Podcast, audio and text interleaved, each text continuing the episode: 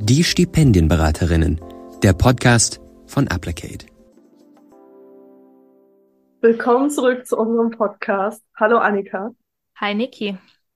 Heute haben wir JP zu Gast. Jan-Philipp Graf oder JP ist im Workshop-Team von Applicate seit zwei Jahren ehrenamtlich aktiv. Er promoviert außerdem aktuell zum Flüchtlingsrecht an der Ruhr-Uni in Bochum. Er ist Erstakademiker und hatte im Laufe seines Studiums verschiedene Stipendien. Darüber wollen wir heute mit ihm sprechen. Hi JP. Hallo, ich freue mich heute bei den Stipendienberaterinnen zu Gast zu sein. Es freut uns auch sehr, dass du hier bist. Ich würde gleich starten mit den ersten Fragen an dich. Hattest du ein Stipendium? Ich weiß, die Frage habe ich gerade schon beantwortet, aber ich glaube, du kannst es besser als ich. Ja, du hast es ja so ein bisschen schon vorweggenommen und ich habe tatsächlich das Glück gehabt, bisher mein gesamtes Studium, also vom ersten Semester bis jetzt in das dritte Jahr meiner Doktorarbeit mit verschiedenen Stipendien zu bestreiten. Am Anfang war das ein sehr bekanntes Stipendium von der Studienstiftung des deutschen Volkes. Und für meine Promotion, für meine Doktorarbeit war das dann ein weniger bekanntes Stipendium von einer japanischen Stiftung, die insbesondere in diesem Bereich Migration und Flüchtlinge Doktorarbeitsprojekte fördern wollte. Sehr cool. Und wenn du jetzt an diese ganze Zeit zurückdenkst, in der du Stipendiat warst, was waren deine schönsten oder vielleicht prägendsten Ereignisse?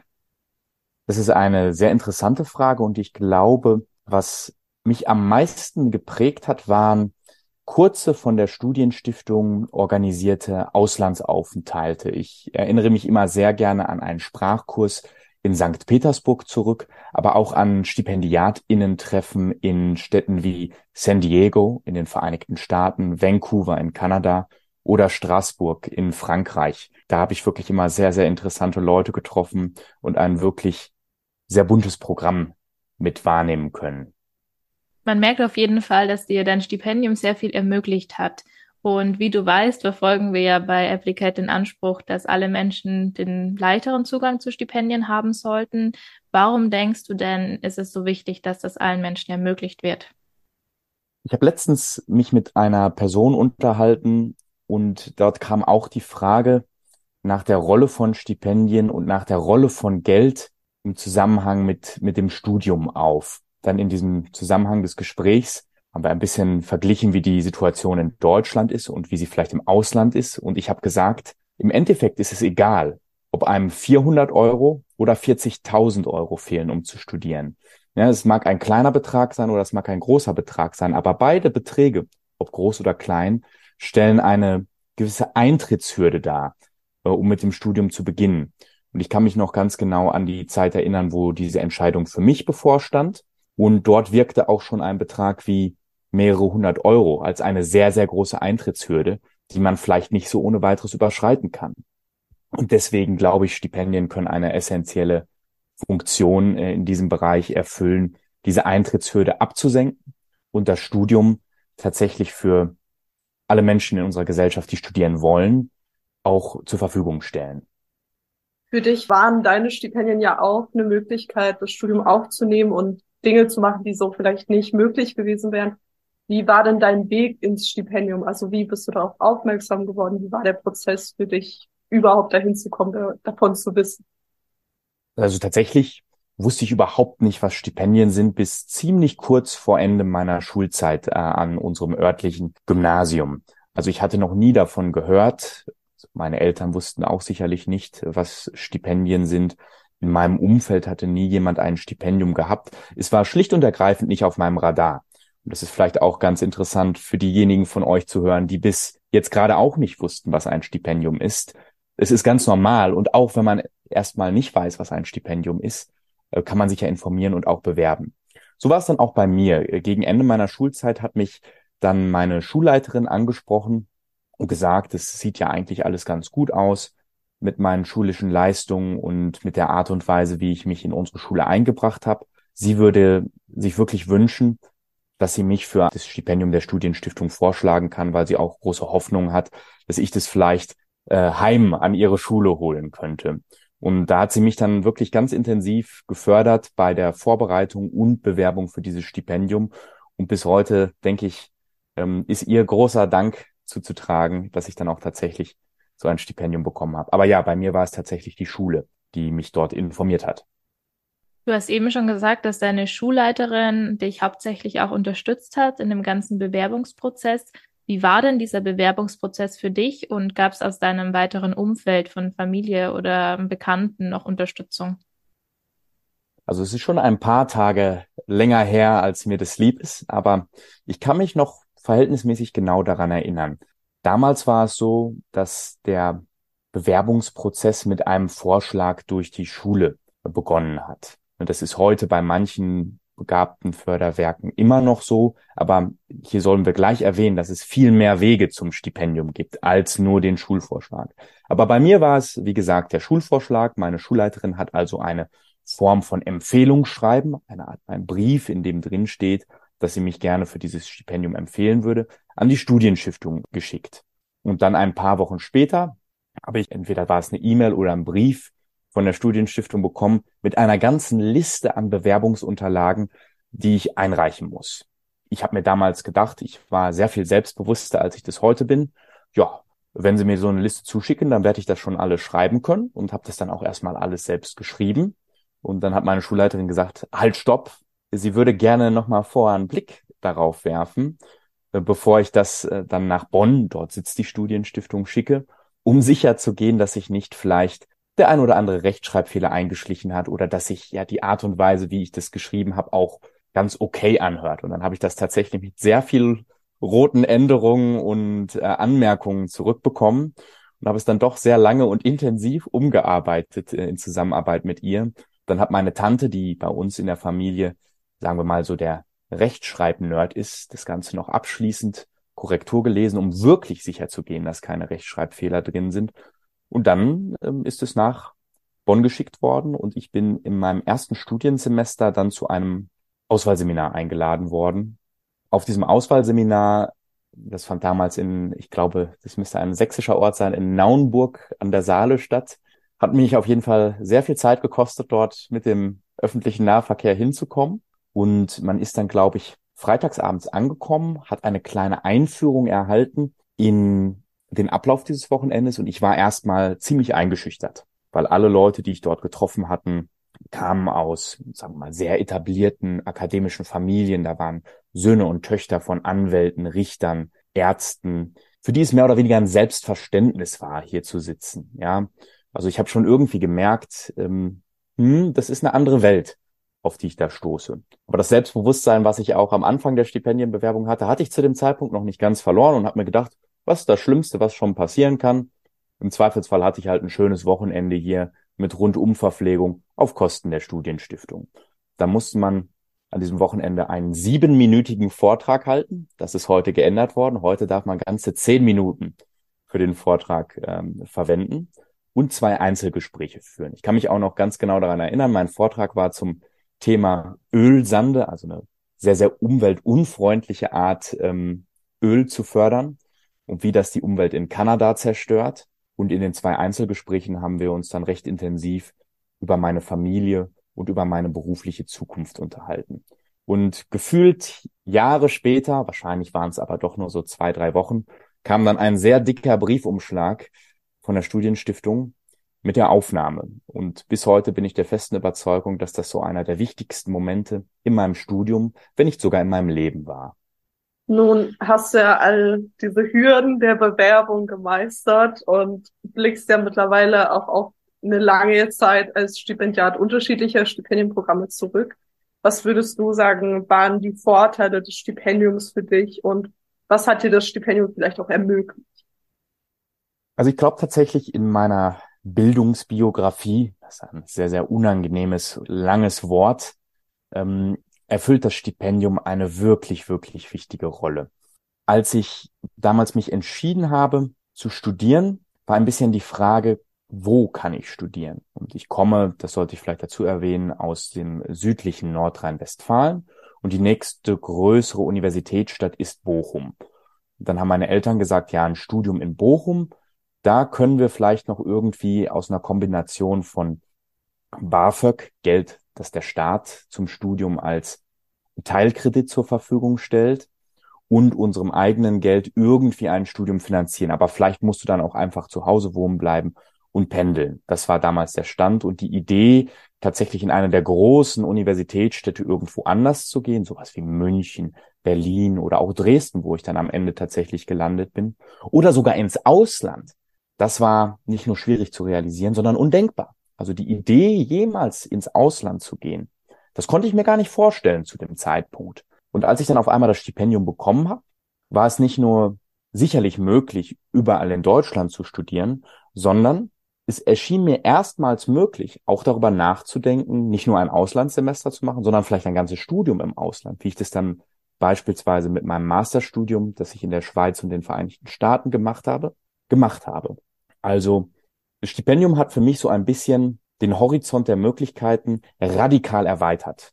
Vorher lag er so ein bisschen in Südwestfalen und Bochum und recht bodenständigen Karrieren wie, ach, vielleicht werde ich Geschichts- oder Politiklehrer an meinem lokalen Gymnasium. Und auf einmal hatte ich das Stipendium und alle kühnsten Träume und, und Ideen schienen irgendwie möglich. Und das war nicht nur, dass auf einmal Geld zur Verfügung stand oder ein Netzwerk, sondern dass ich auch von Leuten umgeben war, die mich bestätigt haben, dass ich doch auch vielleicht diese kühnen Ideen und Träume verfolgen soll, die vielleicht überhaupt erstmal neue Ideen und Träume aufgebracht haben. Also es waren ganz viele Dinge, die dann auf einmal möglich wurden, die mir vorher überhaupt nicht in die Gedanken gekommen waren, wenn das Sinn ergibt. Es gibt auf jeden Fall Sinn und es ist eine total ja schöne Geschichte zu hören, was Stipendien eigentlich alles ermöglichen. Wenn wir jetzt noch ein bisschen mehr auf diesen Studienalltag eingehen, weil Niki und ich ähm, haben uns schon viel darüber ausgetauscht. Wir wissen, glaube ich, alle drei, wie es ist, als ErstakademikerInnen zu studieren, dass man manchmal Hürden konfrontiert wurde. Was sind denn die Sachen, die dir da sofort einfallen, die ein bisschen schwierig waren oder die du, wo du dich erst einfinden musstest?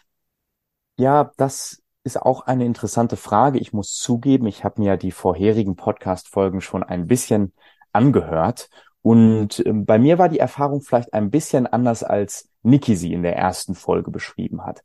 Also tatsächlich hatten meine Eltern, obwohl sie selbst nicht aus diesem Milieu kommen, einen sehr, sehr großen Wert darauf gelegt, dass ich immer Zugang zu allen möglichen Bildungschancen und was man vielleicht so als die Bildung der Oberschicht bezeichnen kann, hatte.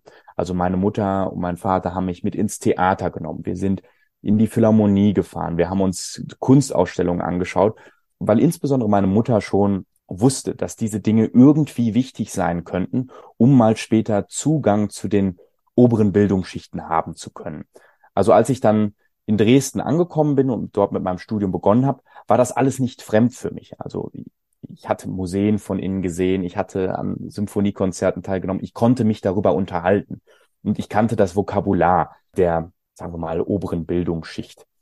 Was für mich allerdings eine große Hürde war, war die Wahrnehmung von Hierarchien. Das hört sich jetzt erstmal super kompliziert an. Was meine ich damit? Meine Kollegen und Kolleginnen, die aufgewachsen sind in akademischen Familien, also irgendwelche Doktoren und Professoren im Bekannten- oder Verwandtenkreis hatten, die hatten natürlich gar keine Angst vor ihren ProfessorInnen, weil die kannten diese, diese Leute ja schon irgendwie seit der Kindheit und für die war es ganz normal, sich auf Augenhöhe mit den ProfessorInnen zu unterhalten, äh, in deren Sprechstunden zu gehen und auch um Dinge zu bitten. Mir hingegen war in den davorherigen zwei Jahrzehnten immer eingebläut worden, vor ProfessorInnen muss man großen Respekt haben. Das sind die ernsthaften Vertreter der Wissenschaft, die haben keine Zeit und die interessiert nicht, was der kleine JP für Gedanken hat. Und äh, ich kann mich erinnern, ich habe bestimmt zweieinhalb Jahre lang mich kaum getraut, in der Vorlesung oder im Seminar die Hand zu heben. Ich hatte wirklich Angst, in Sprechstunden an der Uni zu gehen oder ProfessorInnen eine E-Mail zu schreiben. Und mittlerweile nach über siebeneinhalb Jahren an der Universität ist diese Angst und auch der oftmals fehlplatzierte große Respekt vor diesen Hierarchien verschwunden. Aber es war ein sehr, sehr langer Gewöhnungsprozess, ähm, den ja meine AkademikerInnen, Kolleginnen ähm, vielleicht nicht so intensiv hatten, wie, wie ich den hatte. Das sind auf jeden Fall super spannende Einblicke und ich denke, damit können sicher die ein oder anderen Zuhörenden äh, relaten, äh, dass man dann doch vielleicht sehr, sehr viel Respekt davor hat, wenn da auf einmal so ein Prof vor einem steht und man hat davor in seinem Leben vielleicht noch nie jemanden gesehen, der so einen Titel ja. überhaupt hat.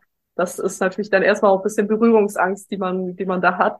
Ein Thema, was du vorhin schon angeschnitten hast, war die Rolle von Stipendien auch bei der Bekämpfung von Bildungsungerechtigkeit. Und wo denkst du, ist da die Rolle, die Stipendien einnehmen können? Also was können Stipendien dazu beitragen, dass Bildungsungerechtigkeit abgebaut wird, dass es vielleicht mehr Chancengleichheit gibt? Hm, ich sehe hier, sagen wir mal, vor allem drei Punkte. Den ersten Punkt hatte ich vorhin schon kurz angesprochen und das ist die Beseitigung von Zugangshürden. Ja, also oftmals stellen sich Personen, die aus Nicht-AkademikerInnen-Haushalten kommen, die Frage, kann ich überhaupt studieren? Sollte ich es überhaupt versuchen? Und wenn man die Zusage oder den Vorschlag für ein Stipendium hat, hat man schon gleich einen Anreiz, auch das mit dem Studium zu versuchen. Also ich glaube, viele Leute, die vielleicht das Studium nicht wählen würden, weil sie da eine gewisse finanzielle oder andere Zugangshürde sehen, können durch Stipendien überzeugt werden, doch zu studieren. Also wenn man sich da denkt, oh, okay, jetzt habe ich hier schon diesen tollen Vorschlag für eins von diesen Förderwerken, gut, jetzt ziehe ich das durch. Das wäre Nummer eins. Nummer zwei ist natürlich die Chancenungleichheit im Studium. Viele von euch, wenn ihr mit dem Studium beginnt, werdet feststellen, dass das Studium und das Leben an der Universität ganz viele Möglichkeiten mit sich bringt, aber man sich selbst ganz häufig entscheiden muss, ob man diese Möglichkeit wahrnehmen möchte und wahrnehmen kann. Ich beispielsweise habe ähm, internationale Beziehungen studiert, ein Fach, was sich ja mit internationaler Politik und anderen Dingen beschäftigt. Und da wird man ganz häufig irgendwie hören von, von internationalen Tagungen, Studienreisen oder irgendwie einer Simulation der Vereinten Nationen. Und das hört sich immer alles ganz toll an, aber man braucht natürlich auch das gewisse Geld, um an diesen Reisen und Veranstaltungen teilzunehmen. Insbesondere, wenn das alles nicht innerhalb Deutschlands stattfindet und eine gewisse Teilnahmegebühr hat. Also ganz viele Dinge im Studium, die theoretisch allen Studierenden offen stehen, erfordern immer, dass man zumindest einen gewissen kleinen Obolus selbst dazu beiträgt. Und wenn man dann natürlich ein Stipendium hat, äh, kann man das Geld, was man damit zur Verfügung gestellt kriegt, dafür verwenden. Also ich glaube, auch im Studium selbst führt es zu mehr Chancengleichheit äh, in dieser Hinsicht. Und der dritte Punkt ist vielleicht die Chancengleichheit nach dem Studium. Wenn man meinetwegen fünf Jahre oder wie ich acht oder neun Jahre studiert hat, und das hätte alles über Kredite, Ausbildungskredite finanzieren müssen, startet man mit einem ziemlichen Schwergewicht von Kredit ins Leben. Und das mag sich jetzt für euch alles noch ziemlich abstrakt anhören und, und ihr denkt euch, okay, warum sollte ein Kredit mich jetzt irgendwie benachteiligen? Aber stehen dann ja ziemlich unmittelbar nach dem Studium ziemlich große Lebensfragen an. Wo ziehe ich hin? Welchen Beruf ergreife ich? möchte ich vielleicht ähm, irgendeine Form von Lebenspartnerschaft beginnen und auf einmal werden die Finanzen ganz wichtig. Kann ich ein Auto kaufen? Kann ich eine Wohnung kaufen? Kann ich tatsächlich den ähm, Job im öffentlichen Sektor, also vielleicht in irgendeiner Organisation annehmen, den ich lieber machen würde, aber der nicht so viel Geld bringt? Oder muss ich lieber den Job bei der Versicherung oder bei der Bank annehmen, der mir zwar keinen Spaß macht, aber genügend Geld bringt, um die Studienkredite wieder abzubezahlen? Und wenn man natürlich ein Stipendium hatte, hat man, sagen wir mal, dieses finanzielle Schwergewicht nicht am Bein hängen. Und jetzt ist mir gerade noch während des Redens ein vierter Punkt eingefallen, den ich vielleicht abschließend hinzufügen möchte, weil ansonsten denken ja alle, ich würde nur über Geld reden. Man geht natürlich auch durch das Studium und aus dem Studium heraus mit einem unglaublichen Netzwerk an anderen StipendiatInnen, ähm, das ich heute noch regelmäßig nutze und was teilweise aus meinen engsten Freunden und Freundinnen und MentorInnen besteht und wahrscheinlich am Ende sehr viel mehr wert ist als nur Geld. Du hast auf jeden Fall sehr viele Punkte angesprochen, die ja nochmal zeigen, warum es eigentlich so wichtig ist, dass wir besseren Zugang zu Stipendien schaffen. Und wir kommen jetzt auch schon zur letzten Frage für unser Gespräch heute, JP. Wenn du dich jetzt vielleicht zurückversetzt in den früheren JP, der vielleicht am Anfang seines Studiums war, was sind Sachen, die du irgendwie ihm gerne mitteilen möchtest? Also was sind Tipps? Was ist vielleicht ein Buch oder ein Podcast oder was auch immer, was dich einfach bereichert hat und was dich in einer Lebensphase begleitet hat? Auch eine sehr interessante Frage. Jetzt muss ich natürlich ganz genau nachdenken, wenn ich diese Chance habe, eine Sache zu empfehlen. Es gibt ein Buch, das ist ein recht kurzes Buch, also man kann es durchaus in einer Sitzung, wie man so sagt, lesen, was ich meistens dann aufschlage, wenn ich mich irgendwie etwas verloren oder hoffnungslos fühle. Und das wird euch im Studium passieren. Zumindest mir ist es mehrmals passiert, dass man sich fragt, macht das alles Sinn? Was mache ich eigentlich hier? Wohin führt es alles? Und dann habe ich ein Buch vom österreichischen Psychologen Viktor E. Frankl aufgeschlagen. Der Titel ist Man's Search for Meaning auf Englisch, aber davon gibt es auch eine deutsche Übersetzung. Darin reflektiert dieser Psychologe seine Zeit, die er in einem nationalsozialistischen Konzentrationslager verbracht hat und wie er es geschafft hat, dort psychisch, mental zu überleben. Und diese extrem tiefgreifenden Reflexionen, die er uns damit gibt, haben mir immer wieder geholfen, meine Gedanken zurück auf einen klaren Weg zu bringen und wieder Orientierung in meinem Leben und in meinem Studium zu finden. Ich weiß, es hört sich jetzt nach einem sehr schweren Buch an, aber es ist wirklich nicht so geschrieben. Und ich kenne viele von meinen Freunden und Freundinnen, denen ich dieses Buch in Lebenskrisen empfohlen habe, die daraus ja viel Energie und viel Sinn schöpfen konnten. Deswegen, wenn ich die Chance habe, nur diese eine Sache zu empfehlen, wäre es dieses Buch. Wunderbar. Ich denke, das ist eine tolle Empfehlung. Und wo wir schon dabei sind, wir kommen ja jetzt zum Ende dieser Podcast-Episode und in unseren Show Notes findet ihr auch nochmal den Titel aufgeschrieben, auch die Stipendien, die JP erwähnt hat, die er hatte, dann nochmal Verweise dazu. Also schaut da gern vorbei und dann kann ich mich zum Schluss der Folge eigentlich nur bei dir, JP, bedanken, dass du dir die Zeit genommen hast, heute mit uns zu sprechen, deine Geschichte zu teilen, anderen Leuten damit Mut zu geben, auch einfach einen persönlichen Einblick und wir hören uns dann beim nächsten Mal wieder. Bis dahin. Tschüss. Vielen Dank für die Einladung. Hat mich gefreut, dabei sein zu dürfen. Idee und Umsetzung Nicole Hessberg und Annika Scharnagel. Mit Unterstützung von Domi, Pia, Jan, Lionel und dem Team der Stipendienberatung von Applicate.